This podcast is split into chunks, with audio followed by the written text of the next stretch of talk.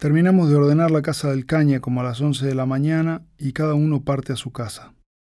Me quedo dormido en el 20 y me paso dos kilómetros de mi parada. Vuelvo caminando en sentido contrario por la ruta. El sol está alto. Ilumina la cara este del López, llena de nieve. El López es una montaña rara. Se parece a una bola de helado a la que le sacaron un pedazo. Se ve la enorme cascada al final de la B corta pronunciada de dos cañadones que convergen en el centro y llegan hasta la base de la montaña. La cumbre no termina en punta, sino en un extenso filo horizontal que se recorta contra el cielo azul.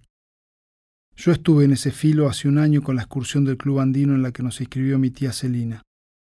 Acabábamos de entrar en la década del 80 y mi tía consideró que era el momento ideal para que nosotros conociéramos la montaña. El guía era un suizo alemán de pelo dorado y acento pétreo que se llamaba Lars von Schaffe o algo así, que iba y venía saltimbanqueando por la fila india que formábamos mientras guiaba la subida y nos contaba la historia de cada piedra que había en el camino. Era un fanático de la Patagonia que recalaba en Bariloche verano por medio porque decía que era el lugar más hermoso del mundo.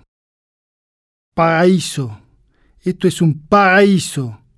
Ustedes viven en el paraíso, decía, y mi primo le burlaba el acento por lo bajo. El suizo tenía un desprecio visible por la muerte y un desapego genuino por las cosas, tal como comprobé más tarde. Entre las sogas de escalada y los mosquetones que le cruzaban el pecho, me llamó la atención un aparatejo azul del tamaño de una caja de té que le colgaba del hombro, del que salía un cordón negro que terminaba en dos orejeras de espuma que le rodeaban el cuello, que asumí se trataba de algo para medir la altura o cosas de la montaña. Caminamos durante varias horas por senderos de bosque, trepamos una ladera de piedra laja y llegamos a la cumbre. Seguimos hasta el extremo del filo donde se extendía un llano circular y las piedras asomaban entre la nieve. Casi sobre el borde del precipicio había un banco alto de patas de hierro encajado en el suelo. Desde ahí pude contemplar todo el universo conocido. A la izquierda se imponía el tronador con sus nieves eternas y sus glaciares. En esas grietas estaba el eco del suicidio de Capraro y en sus picos la frontera que trazó el perito moreno cuando los límites con Chile dejaron de ser por aguas y pasaron a ser por cumbres. El resto es un cordón de nevados a diferentes alturas. Hacia el lado opuesto se alcanza a ver a lo lejos, extendido como amo y señor, el Nahuel Huapi. Tuve mis cinco minutos de gloria sentado en el banquito. El día estaba despejado y por primera vez vi toda la extensión del lago allá abajo. Era un monstruo de agua interminable plagado de islas e islotes. El reflejo del sol en el agua le daba una textura como de cartón corrugado a la superficie. Al fondo, ya en la provincia de Neuquén, se divisaba una hilera de varios volcanes. El suizo nos contó que el Nahuel antiguamente fue un glaciar y que es tan profundo que todavía nadie logró detectar el fondo en su centro. No hay fondo, pensé yo. El centro es un agujero negro infinito donde están mis raíces tucumanas. Me dejé llevar por la brisa y los cóndores haciendo círculos volando muy alto en el cielo. Más tarde el suizo nos contó la historia de los refugios, mientras soportaba con una sonrisa las burlas constantes de mi primo por su forma de pronunciar la R. El suizo decía refugio y mi primo repetía refugio, refugio. Se puso tan denso que me sacó de quicio. Cortala, pelotudo, déjame escuchar. Le grité y terminamos peleándonos. Nos separaron y el suizo me llevó aparte y se quedó conmigo hasta que se me pasó la ira. Tenía un odio ciego y no podía entender cómo se dejaba faltar el respeto así por un pendejo insolente como mi primo. Cuando alguien falta respeto a otra persona, solamente falta respeto a sí mismo, dijo y se rió. El suizo no tenía el más mínimo rencor adentro. Nos quedamos charlando de música, de bandas de rock, de punk, mientras el sol bajaba despacio atrás de las montañas. El suizo sacó la cajita azul que le colgaba del hombro y que yo había asumido que era un aparato de montaña me la puso en la falda y me calzó las orejeras negras. ¿Qué es esto? pregunté desconfiado. Un volador de cabezas. El suizo se rió y apretó una tecla. Me estremecí por dentro. Los acordes de London Calling de The Clash retumbaron adentro mío ahí en la cima del mundo. frente a la inmensidad del paisaje. Era el disco nuevo de los Clash. Estaba recién salido y yo todavía no conocía la tapa emblemática con la foto de Paul Simonon rompiendo el bajo contra el suelo. Sin embargo, el futuro me dejó probar algo de lo que venía. Y lo que venía era hermoso. Escuché el cassette todo lo que pude durante el resto de la excursión. Al suizo no volví a verlo, pero seguimos siendo amigos. Me mandó una postal desde la India y otra desde Nepal. Cuando paso por la bahía, ya cerca de mi casa, veo gente en la playa tomando sol. Está entrando el verano, hace calor y en pocos días se acaba otro año. En marzo me toca quinto y termino el colegio. El final del túnel está cerca. Tengo la cresta totalmente desarmada y pienso que debo verme raro en sobre todo y borcego mientras todo el mundo está en traje de baño, pero no me importa. Siento los besos de Florencia de la noche anterior y no quiero irme a dormir. No quiero que se me pase la sensación de ser ella. Su olor y su risa están adheridas a mí y puedo sentirla a mi lado en cada paso.